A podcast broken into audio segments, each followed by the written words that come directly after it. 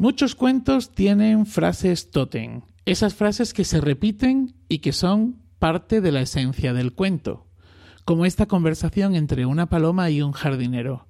Jardinerito del rey, ¿cómo va el rey con la reina mora? Muy bien, paloma. ¿Y el niño? El niño unas veces ríe y otras veces llora. Llora, llora, hijo de tu madre, que por los bosques va sola.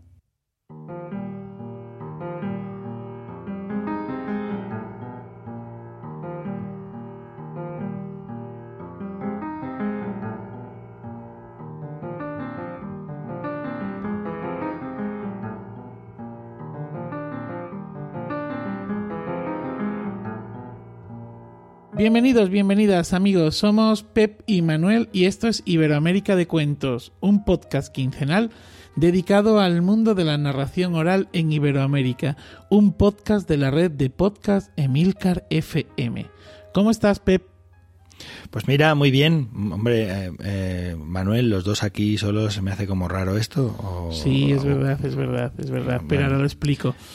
Comenzamos el capítulo 33 y es el mes de diciembre y lo comenzamos sin Nicole ni Andrés, que decidieron estar a la escucha en esta ocasión. Pero, como ya adelantamos en el primer capítulo de esta temporada, tenemos novedades.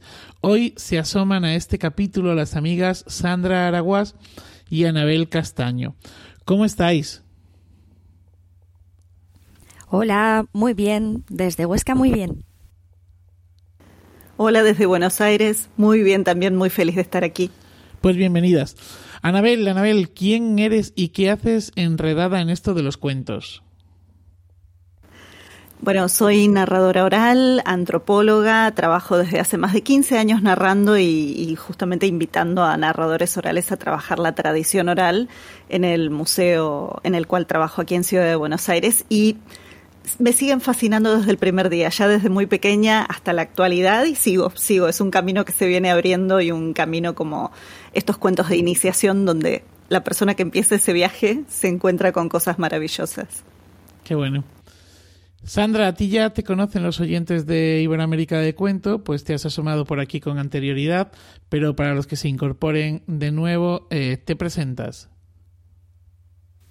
Bueno, pues soy Sandra Araguas, eh, soy recopiladora de tradición oral, llevo investigando tradición oral y haciendo sobre todo trabajo de campo desde hace 20 años y, vivo del cuento. Soy cuentista y una de las partes que más me gustan de mi trabajo no es solo la recopilación, que me gusta un montón, sino también la difusión. Poder dar voz otra vez a esos cuentos que voy oyendo de abuelas y abuelos y volverlos a poner en oídos de, de niñas y niños que ahora, bueno, ya sabemos que cuesta un poco más que les lleguen.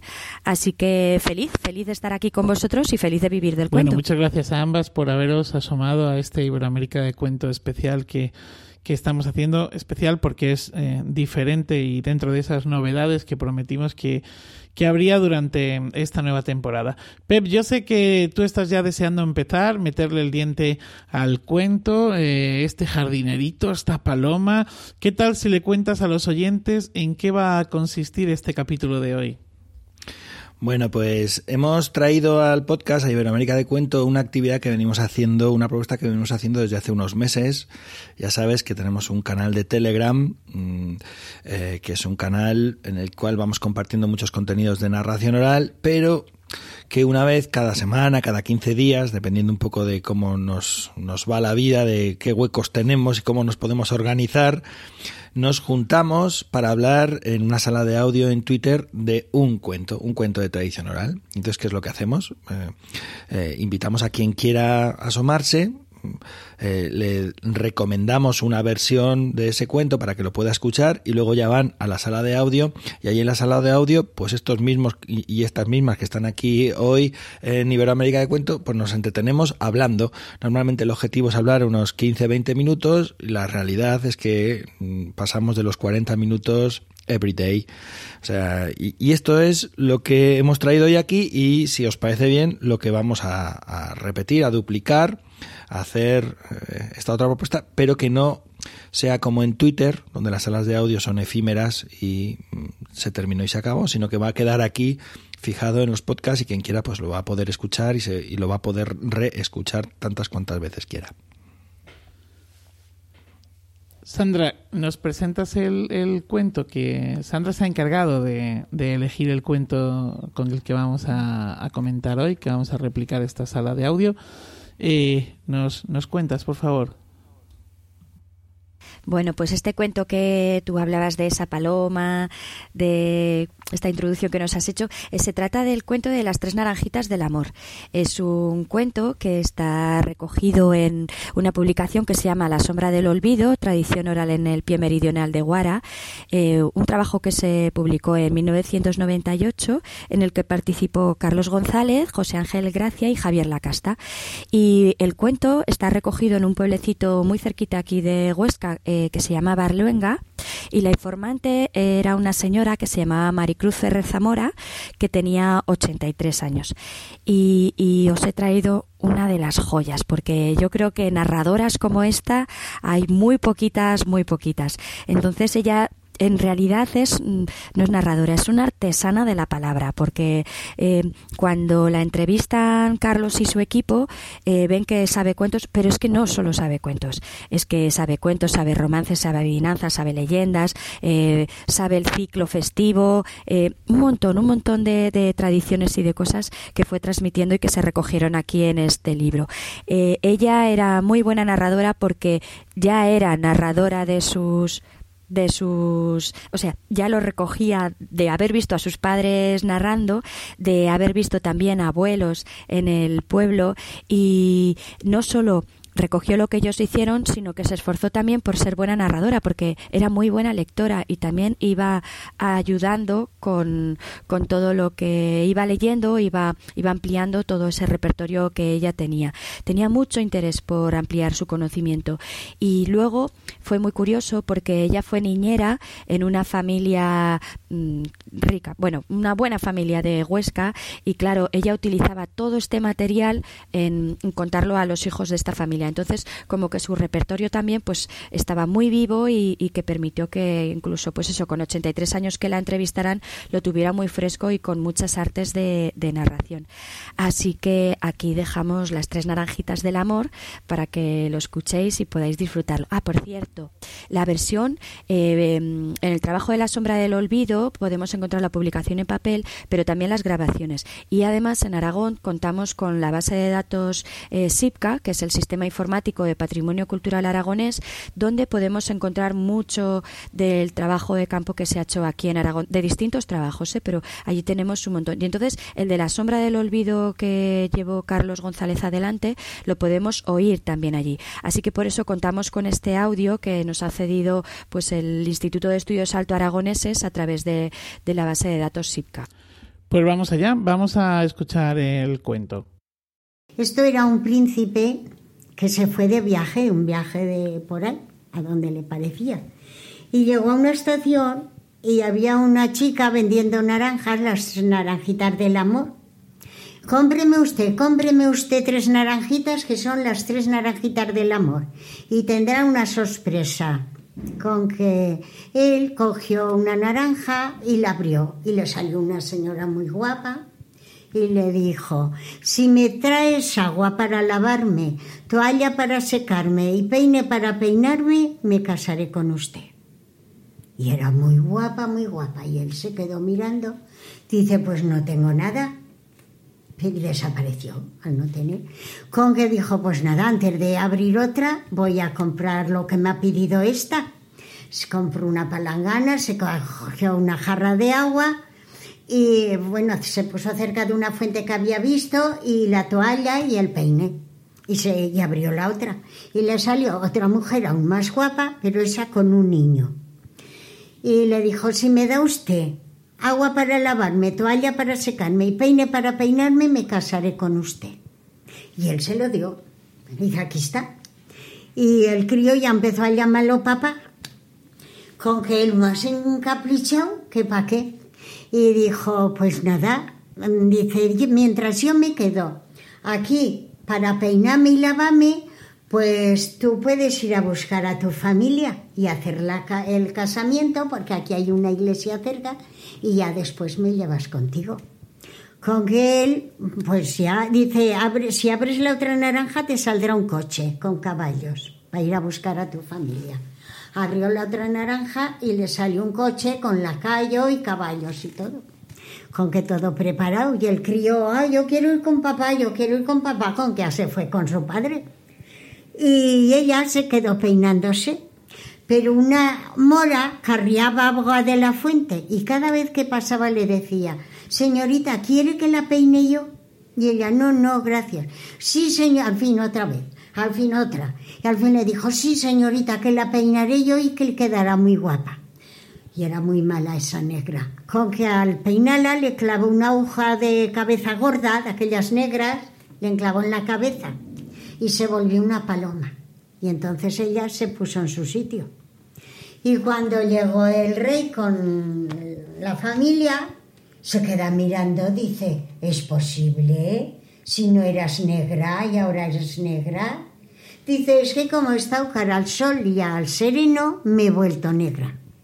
Y el niño decía, esta no es mi mamá, yo no quiero ir con ella, que esta no es mi mamá. Pero el rey, como ya tenía la familia y todo, pues que se casó.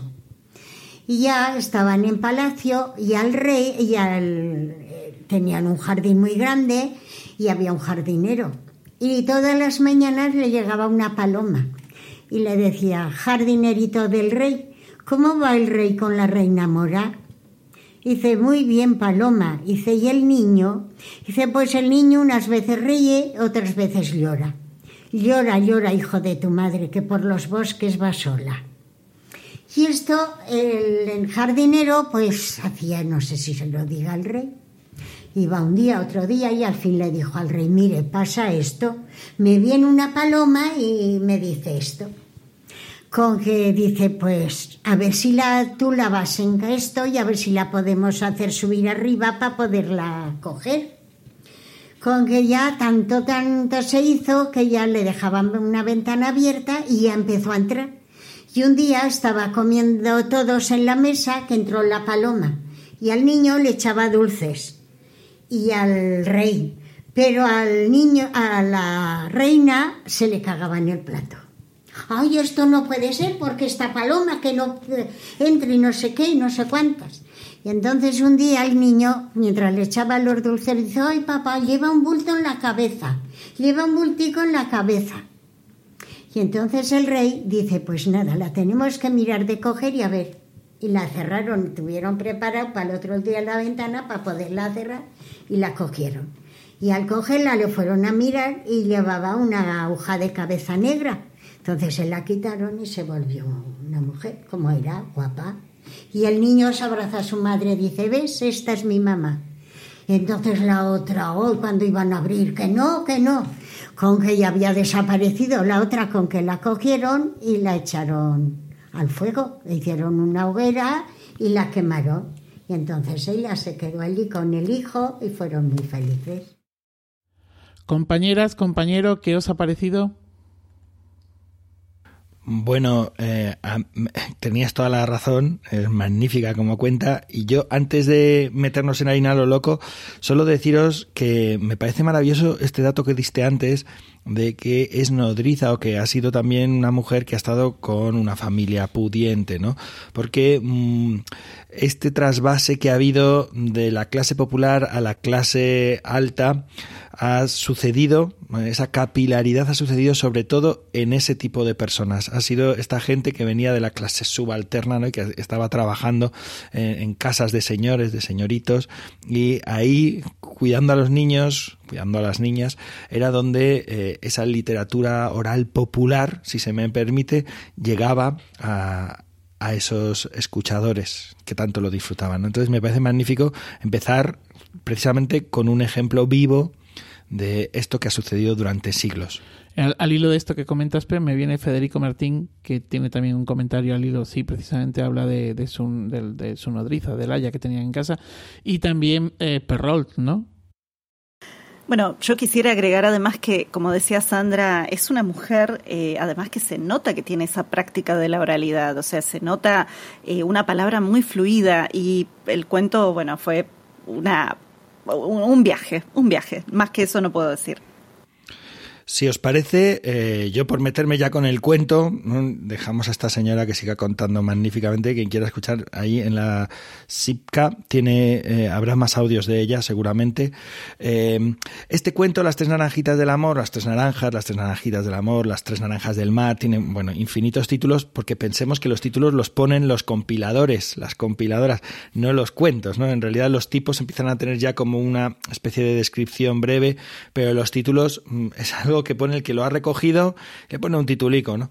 Bueno, pues eh, este cuento pienso en, todas las variantes que, he podido consultar, porque fijaos, un cuento que se ha contado muchísimo en todo el Mediterráneo, en el arco mediterráneo. El otro día estaba consultando, parece ser que en Italia hay más de 70 versiones recogidas. En Turquía más de 55. Acá en España hay más de 60 versiones recogidas en las cuatro lenguas. O sea, una cosa absolutamente eh, enorme para, para alguien como Sandra que ya está recogiendo. Ella puede confirmar si este dato es cierto o no. Además, muchas de las mejores versiones de este cuento están recogidas aquí, eh, en España, por lo menos muchas de las mejores que yo he podido leer, ¿no? El cuento, a ver si eh, estoy certero con esto. A ver qué pensáis vosotras. A ver qué piensas tú, Manuel. Este cuento tiene cuatro partes. La primera parte, que es la del príncipe que sale en busca de las naranjas del amor. La segunda parte, que es cuando eh, abre las naranjas y aparece la princesa.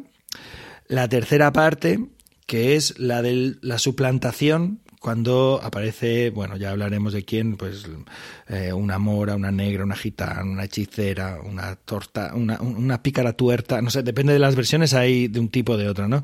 Eh, y la cuarta parte, que es la de eh, cuando se resuelve lo de la paloma. Cuando, Esas cuatro partes, ¿no? Sin embargo, lo que es el rasgo de alguna forma identificativo del cuento sería la tercera parte es decir, la transformación, la suplantación y transformación de la princesa en paloma. Porque yo he encontrado un montón de versiones en las que la primera o incluso la segunda no están. No, no son necesarias. Pero para que este cuento sea las tres naranjas del amor, hace falta justo esta suplantación, aunque no haya naranjas.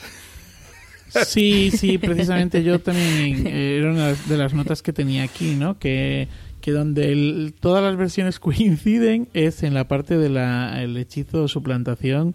Eh, lo demás pueden ser incluso cajas en lugar de naranjas. O sea que. Sí, sí. Bueno, Pep, yo no sé si estaría dentro de la primera parte, pero incluso puede que haya una parte más chiquitina al principio que mm, con el príncipe antes de que salga y es por qué tiene que salir. Entonces, hay en alguna versión en la que el príncipe rompe el cántaro de una mujer que va por agua o que va a la fuente o, que se la encuentra por y hace que se le caiga el cántaro y se le rompa. Y entonces le echa una maldición y le dice, no encontrarás el sosiego hasta que encuentres las tres naranjitas del amor.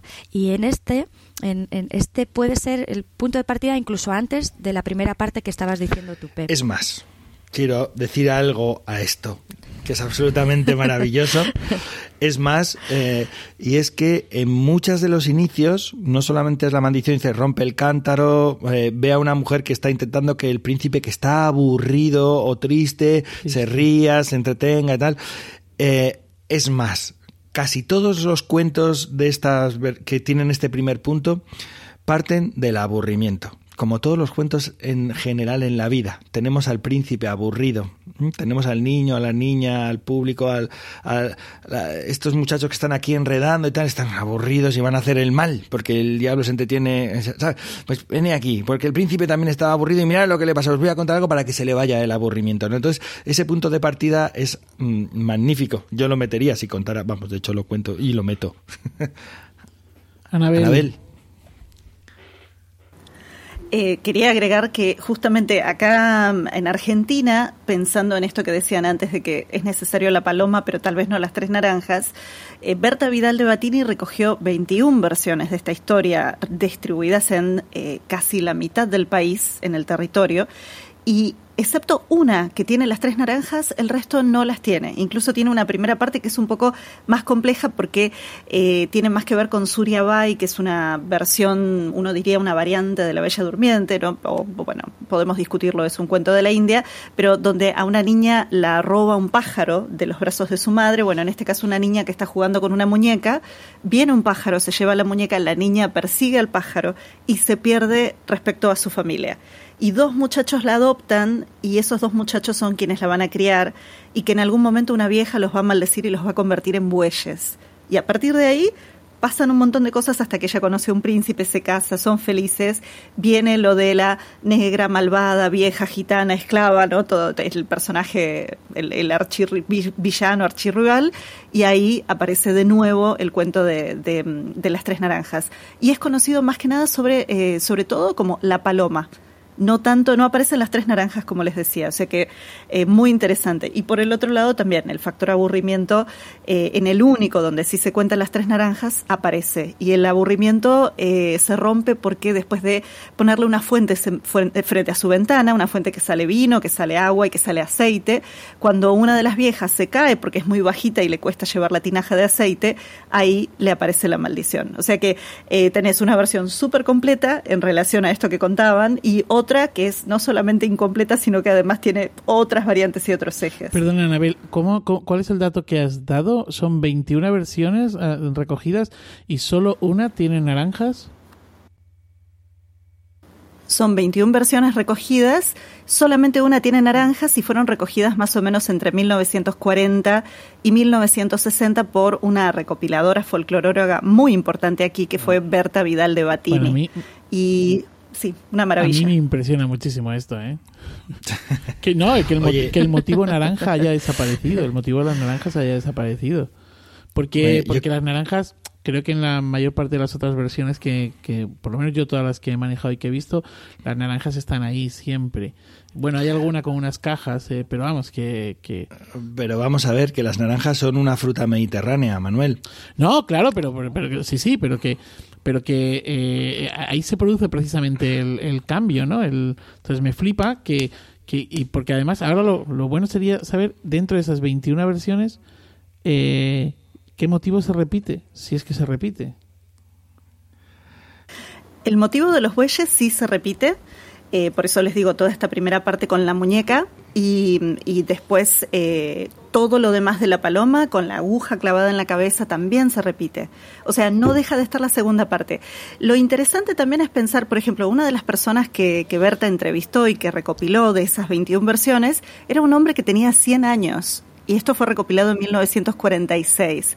O sea que estamos hablando de alguien que probablemente conocía la historia muy de mucho antes y no es de las regiones más productoras de naranjas del país, porque aquí en Argentina se producen naranjas, limones, que también son otra de las frutas que aparece dentro de las variantes de, estas tres naranjas de amor.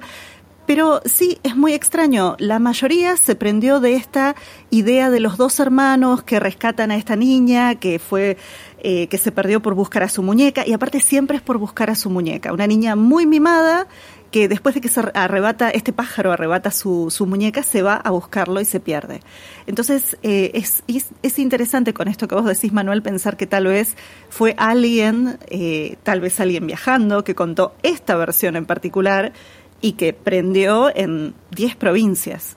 Y ahí, o sea, y a partir de ahí se siguió contando. Hay, hay una versión recogida en España eh, por Aurelio Espinosa Padre, es decir, en 1920, que se titula El Palacio de Jarancón. Y eh, aparecen los bueyes.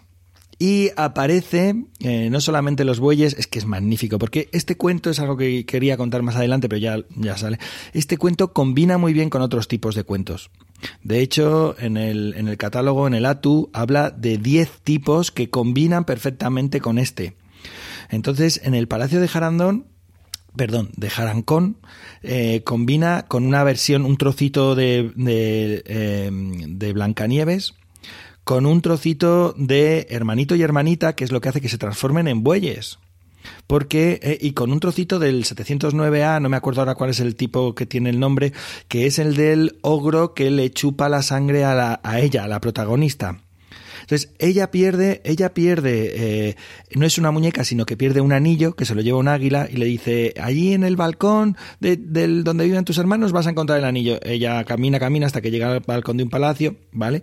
Y allí eh, viven el jarancón y la jaranquilla que son dos ogros, dos monstruos, y cuando se queda sin fuego un día porque no le ha dado de comer a la perra, otro temazo, otro motivo muy común en los cuentos, pues lo que ocurre que tiene que ir a pedir el, eh, el ascua a la jaranquilla, que dice que como era cristiana, ella sí que le daba. Entonces coge el ascua a la jaranquilla y luego eh, el jarancón dice, eso ni de coña, voy allí ahora mismo que me devuelva el fuego. Y no le coge el fuego, pero a cambio ya tiene que asomar el dedo por la cerradura y el jarancón le chupa eh, el dedo, le chupa la sangre y los hermanos le van diciendo, pero ¿qué pasa contigo? Que tú, eh, que no comes o qué, que estás cada vez más delgada, ¿no? Entonces ya, ya les cuenta, ¿no? Es que el jarancón viene tal, y lo matan, lo matan, ya sabéis, hacen el agujero en la tierra, el jarancón cuando va cae en el agujero, los otros lo, lo entierran. ¿Qué ocurre?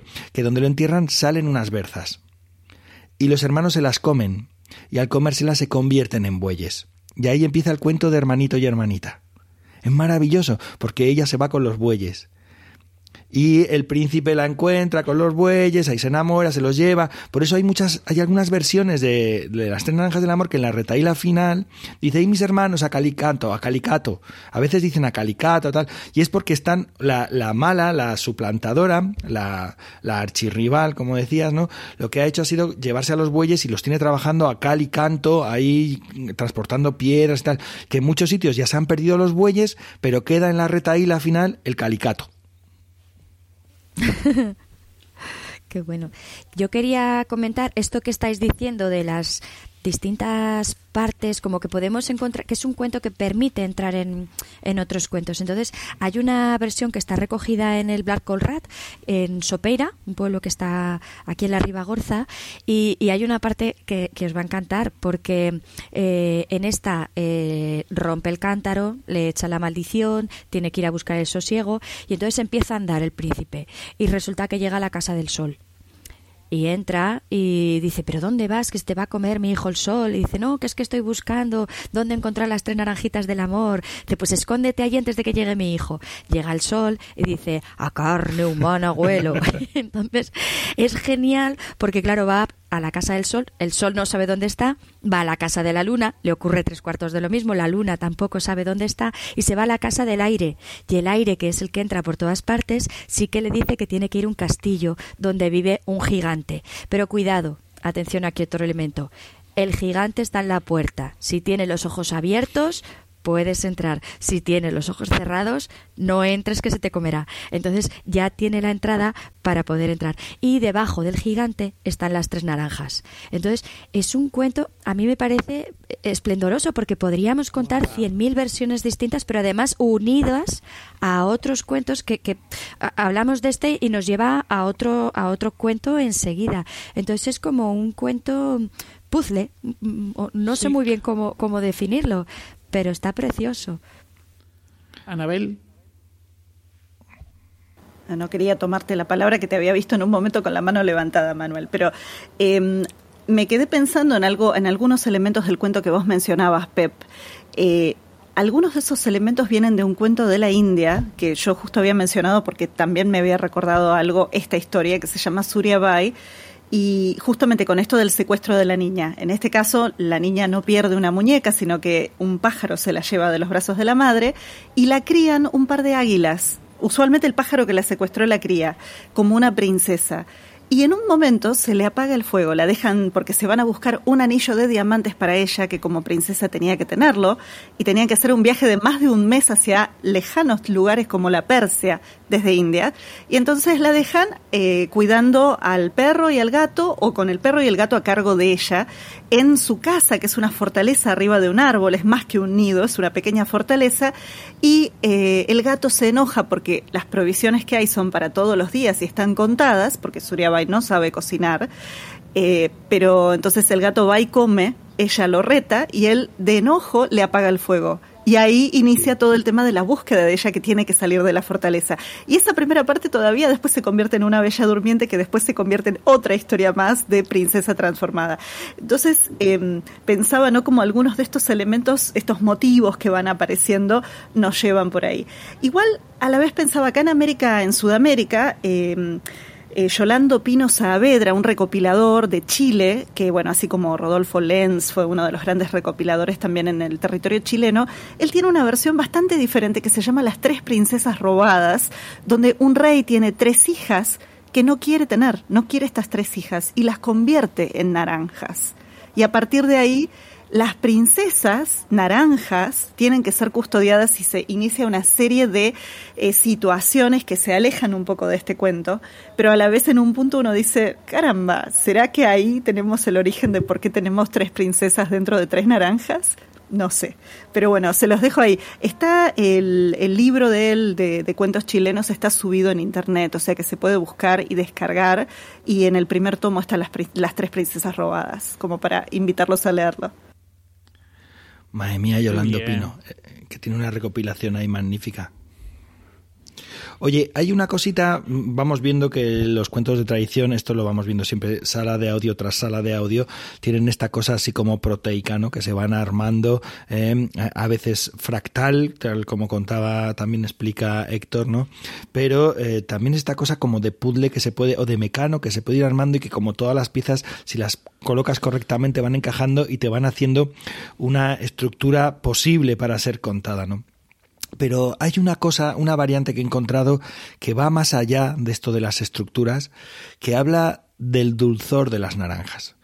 Eh, es una versión recogida en Ciudad Real por el querido Julio Camarena Laucirica y él habla del dulzor de las naranjas, que eh, solamente el título a mí ya me recordaba a una cosa que cuenta muchas veces mi suegro, que cuando era niño, él es un agricultor, ah, bueno, es un, señor mayor, 86 años, pero él era un niño de una familia de agricultores en, en el ámbito rural, pues muy pobres, em, y entonces cuando llegaban los, los, las navidades siempre pedía eh, una escopetilla para tirar, porque tenía mucha puntería, una escopetilla para tirar, yo una escopetilla, y mm, año tras año, en Navidades, los reyes siempre le traían una naranja.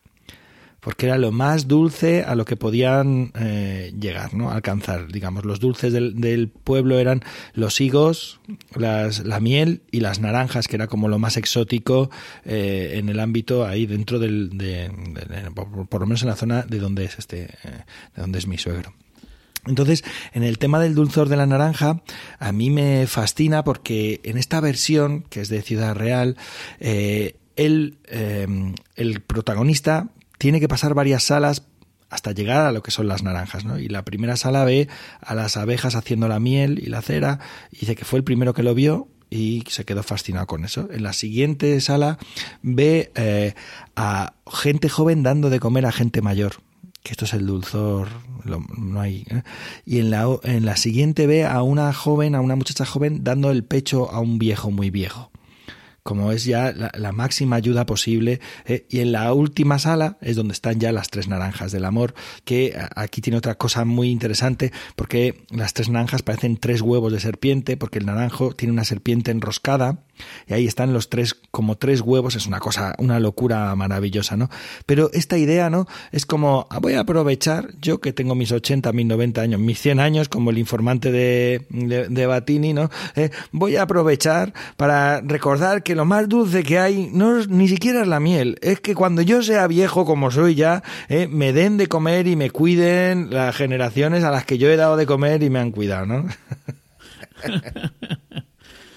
Lo de la naranja que comentabas y como regalo de, de Reyes o por Navidad, eh, vamos, mis padres también me lo han contado. ¿eh? Sí, aquí en el Pirineo también era muy típico las naranjas o las mandarinas. Y luego aquí venían eh, traperos que les decían entonces en los pueblos recogían trapos viejos, zapatos viejos. Cuenta tú lo viejo que sería porque se aprovechaba absolutamente todo, pero era ya lo que ya no se podía aprovechar para nada en casa, pues ellos lo compraban, que normalmente luego lo utilizaban para lo, deshacían y era para papel y pagaban con naranjas. Entonces era algo como muy apreciado, muy apreciado, porque por aquí de eso, pues, y claro, la naranja también en Navidad es porque pensar que la fruta, nosotros ahora tenemos fruta todo el año, pero por lo menos, bueno, por aquí y en, toda España lo que ocurría era que la fruta llegaba a noviembre, diciembre y ya no había fruta. Las manzanas se guardaban un poco, en algunos sitios me dicen con paja, en cajas, pero claro, mm, no había así fruta todo el año. Los higos secos, que sí que se solían, o los orejones que se usaban para, para Navidad, pero la naranja es que era algo como, como muy idealizado y y escaso, menos en estos momentos en los que digo que las familias aprovechaban a sacar todo lo que tenían de casa para poder venderlo, no venderlo, cambiarlo, cambiarlo por las por las naranjas y las mandarinas. Oye, eh, hay un momento del, del, cuento, que es este segundo bloque, ¿no? En el que tiene las naranjas y abre la primera y sale una muchacha y dice, ¿tienes agua? ¿No? ¿O tienes jabón? ¿Tienes peine? Depende. En cada... Hay, unas piden, ¿tienes pan? ¿Tienes queso? ¿Tienes vino? Había, depende de las versiones, ¿no? Entonces es muy sorprendente porque son las tres y eh, normalmente en el primero abre la naranja, sale la muchacha, le pide, no sabe qué hacer. En el segundo abre la naranja y no sé por qué, pasa algo, no sabe qué hacer. Y en el tercero ya lo tiene todo listo y preparado, ¿no? Eh, eso por un lado, porque me he encontrado alguna versión muy divertida, por ejemplo, eh, uno que el segundo, en la segunda naranja, se va a un mesón y dice, a ver, ponme aquí una jarra de vino para mí, una jarra de agua para la naranja, un pan o no sé qué. Entonces abre y cuando dice, ¿tienes agua? Dice, sí, le echa, en vez del agua... coge la jarra de vino, le echa el vino, y dice, pues me voy a mi naranjal, y se marcha, ¿no? Eso, eso por un lado. Y por otro lado, a ver qué os parece, porque es otro tema muy interesante que es en, algunas de las versiones, en la tercera naranja, cuando nace, cuando sale ya la princesa que se queda con él, viene con niño. Sí. Una, en unas viene con niño, que uno dice que modernidad, y en otras justifica ese niño eh, porque el viaje de vuelta al castillo es muy largo y entonces ellos tardan un año y pico y ya tienen niño. ¿no? Entonces, eh, eh, de hecho me encontré alguna versión que de pronto hay un niño que dice, pero vamos a ver, la que está contando el cuento se le ha olvidado que tenía que haber un niño antes, pero de pronto hay un niño, ¿no? Entonces, no sé qué os parece, primero esto del, de las tres naranjas y después esto del niño o no niño, ¿no? Porque claro, para la retaíla, para la rima es muy interesante. En las versiones italianas, eh, cuando saca a la primera joven y a la segunda, en algunas versiones ella se muere. No es que vuelve a la naranja. Y ahí no aparecen niños, por lo menos no en las que yo encontré. Pero eh, leyendo en el blog de Jenke Salga, que es una narradora húngara que, bueno, ustedes conocen, por lo Pep, Pep seguro la conoce, eh, ella decía que notaba más que nada que el tema del niño aparecía en la zona de España entonces no sé qué dicen, tal vez ustedes que tienen muchas más historias del territorio español, eh, si es que están así, eh, pero para Schenke lo que le parecía era que era extraño, o sea, no era tan común, mejor dicho, no era algo tan habitual encontrarse con el niño, excepto en estas versiones de esta región en particular de Europa. Bueno, yo creo que es que éramos bastante modernos en aquella época. a mí la verdad es que me encanta Maricruz porque en el cuento cuando lo cuando llega a esta parte ella dice y apareció la princesa con un niño y ya le empezó a llamar papá y entonces el otro día se enchochó y ya le gustaba el niño. Con una naturalidad lo dice tal cual y ya se quedó como papá ya está. No hay que explicar fíjate qué ilustrativo qué pedagógico es eso bueno, y, y, qué interesante también, porque obviamente en las versiones del niño, el niño no solamente es uno que ha pasado por ahí, sino que en muchas de estas versiones en las que hay niño, es el niño el que descubre la aguja en la paloma. Sí. O sea, que también es una cosa que eh, tiene que ver también con la maternidad, ¿no? Quién te conoce, quién te reconoce, eh, quién es eh, tu hijo, quién es carne de tu carne, ¿no? De alguna forma. Entonces es, bien interesante. Hombre, a mí me, me encaja ahí, ¿no? Que tardan un año en volver y en este año, chicos, pues no han ido así discretamente, sino pues que se han ido entreteniendo y, de hecho lo que han hecho ha sido alargar un poquito más el viaje porque cuando lleguemos al castillo tendremos que meternos en un protocolo y no sé qué. Chicos, pues vamos a dar un rodeo más grande, que el niño crezca un poquillo más, que tenga ya algunos bigotes cuando lleguemos, ¿no? Una cosa así bien interesante. Luego también hay otra parte dentro de, de este salto, sobre todo cuando es la suplantación, que es cuando se marcha el príncipe al castillo, ¿no? Aquí me ha encantado esto de la naranja que la abre, la tercera naranja y sale un carro y ya está arreglado, ¿no? Entonces dice, vamos a ver, si sale el carro, ¿por qué no se va también ella en el carro? Todo, hay que decirlo. le sale un carro, vale, bien, pero en, muchas es, mira, quédate aquí porque yo voy a traer un carro para llevarte como tiene que ser, ¿no? Pero me he encontrado alguna que es muy graciosa, porque en una, en la tercera naranja, cuando hable y ya se queda la princesa, que la princesa está desnuda. Entonces dice el príncipe, chico, quédate ahí en el árbol que me voy a Castillo a, traerte unas telas o algo, ¿no? Entonces hay una que es muy gracioso porque, claro, llega la hechicera o la, y está ahí en, el, en, en, la fuente y ve a, esta muchacha desnuda. ¿Y qué es lo que hace? Pues baja, le, le pone la agujica, esta se convierte en paloma y entonces dice, y la vieja hechicera se desnuda, pero en vez de utilizar el verbo desnudar, que le parecía muy, dice, se enguacharra se enguacharra. Como dirían en el pueblo, se queda toda corata, se queda desnuda y se sube al árbol. el otro ha ido al castillo y vuelve y se encuentra de aquel cuerpo juvenil, angelical, desnudo ahí en la rama, aquella vieja enguacharrada. Hombre, quizá eso tenga la explicación de por qué está arriba en el árbol. Porque yo digo, ¿pero qué hace esta mujer arriba en el árbol? Claro, si está desnuda, igual sí que tiene un poco más de explicación que esté allí escondida hasta que llegue el otro con las ropas. Aunque por otro lado, hay otras versiones en las que el príncipe no la reconoce porque está negra, está fea, pero lleva las ropas. Entonces la reconoce por el vestido. Entonces, claro, no lo sé, esto habría que, ver más versiones, a ver por dónde, o bueno, cada narrador tirará a, lo que le guste. Y en, en, la versión que en, en, la versión que aparece en Argentina, eh, esto de también que ella está en el árbol, la única que habla de las naranjas, ella está en el árbol. Eh, la, la, la, mala, la archirrival, como venía diciendo, es, es una mujer negra que se mira en el agua, que está, porque el árbol está al lado de un lago, se mira en el agua y dice, ay, pero qué bella que soy.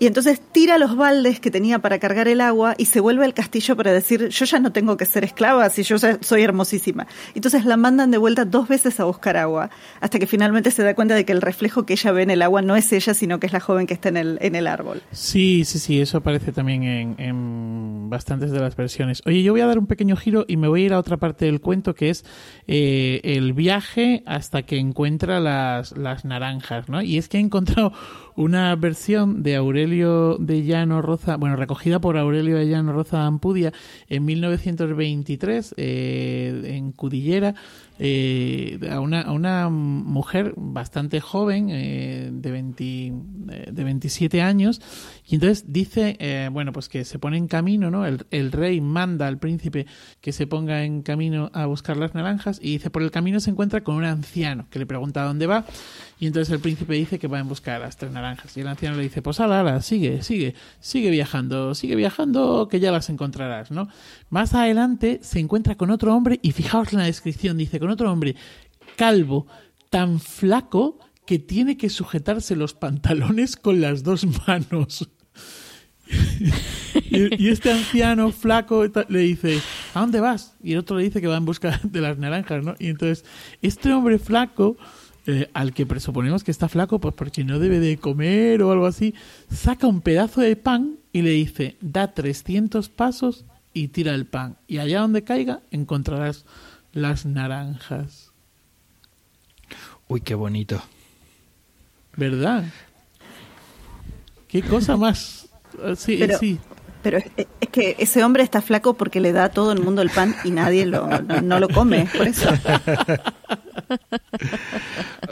Oye, ya que hablas de versiones curiosas, ahí a mí me gustan mucho las versiones que eh, llaman a otros cuentos, ¿no? Por ejemplo, eh, eh, os he hablado del de antes, este que tenía como encajes con otros cuentos, pero es que la que hay de mm, Hernández de Soto, la de hace 135 años, los cuentos extremeños en la Biblioteca de las Tradiciones Populares, que también lo tenéis en internet, podéis también descargarlo.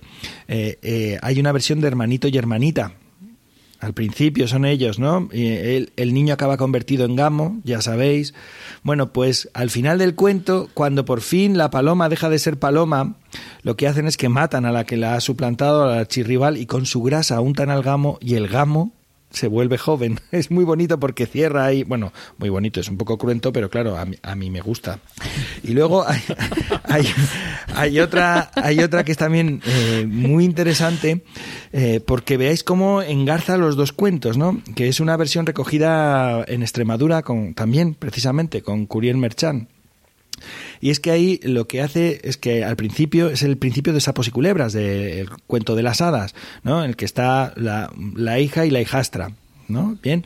Y, y entonces, ¿qué ocurre? La que suplanta a la muchacha que está subida en lo alto del árbol es la madrastra coge a la, a la hijastra y la suplanta por su hija, ¿no? Y la pone ahí, que engancha muy bien, ¿no? Porque dices, oh, qué bien, cómo ha encajado aquí estos dos cuentos y cómo tiene ahí eh, mucho sentido, ¿no? Entonces, eso me encantan los cuentos. Cuando encuentro versiones así, digo, esto, esto es lo que habría que contar, estas versiones que son absolutamente locas, y pero que tienen como mucha, mucha redondez, ¿no?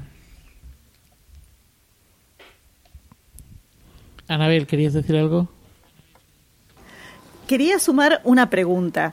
¿Cuántas veces se encontraron con este cuento donde no aparecieran naranjas? Porque yo me encontré con varias eh, versiones y variantes. En Hungría, por ejemplo, son tres calabazas.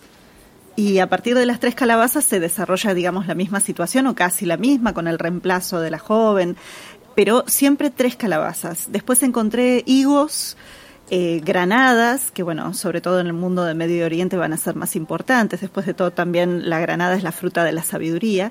Eh, eh, algunos pomelos, algunos limones y pomelos en la versión de República Dominicana que encontré es muy interesante porque es una historia invertida. no es el joven que va a buscar tres naranjas, sino una joven que se encuentra con tres pomelos y que cuando se abren salen tres príncipes. Y los príncipes les dirigen una pregunta a la joven que ella no responde, se queda callada y como no les responde los jóvenes se meten dentro de la fruta. Eh, pero le dice, el último de ellos que aparece le dice, bueno, cuando me necesites o cuando nos necesites podés llamarnos. Y entonces después los pomelos vuelven a aparecer con estos príncipes adentro que la van ayudando en una serie de historias pero empieza casi casi como la historia de las tres naranjas, solamente que es una joven que está buscando estas tres frutas. Pues mira, eh, yo he encontrado una de Aurelio Espinosa Hijo, eh, recogida en el 36, donde son tres capullitos. Tres capullitos de flor, me imagino. no.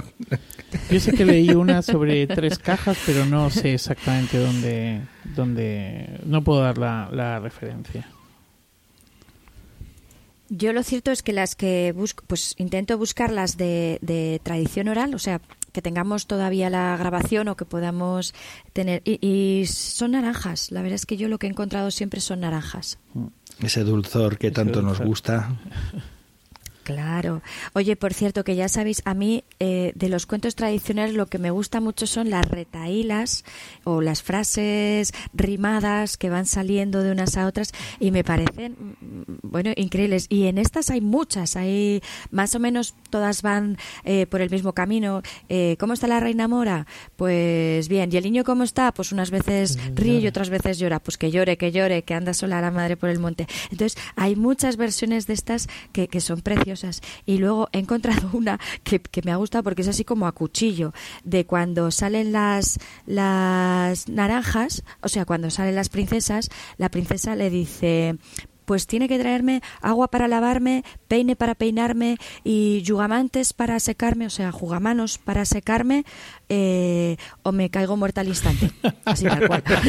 y rima, y rima, claro.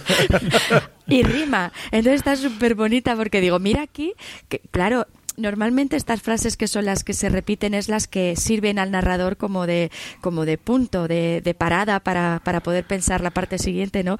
Y estas que salen tan rimadas, es que son preciosas, digo, bueno, esto tengo que meterlo en esta versión como sea. Yo he encontrado varias también, pero eh, de las de la paloma, ¿eh? Eh, como os decía, lo de los calicatos y todo eso, pero hay una que es la que he anotado, porque me ha parecido que resume, condensa perfectamente el cuento, que es cuando la paloma ya está comiendo con el rey, la reina y el niño, dice, en el plato del rey, comer, comer, en el plato de la reina, cagar, cagar. Ya está, esa es la rima. Qué bueno, qué bueno. Así, Así directamente, comer, comer, En el plato de la reina, cagar, cagar. cagar, cagar. comer, comer. Sí, claro, no, lo que entra por un lado sale por el otro, eso es así. es la misma función, es la misma que aproveche función. y que por el culo lo eches, Pues- así de claro.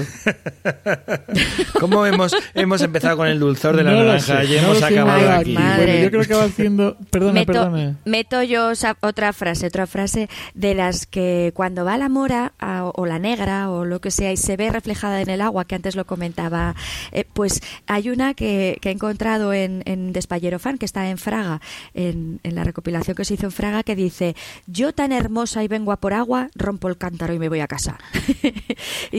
Venga, hombre, yo aquí. Y claro, vuelve a casa y dice, ¿pero dónde vas? Que es que soy guapa, que eres guapa, tira con otro cántaro para allá. Y la hacen ir tres veces.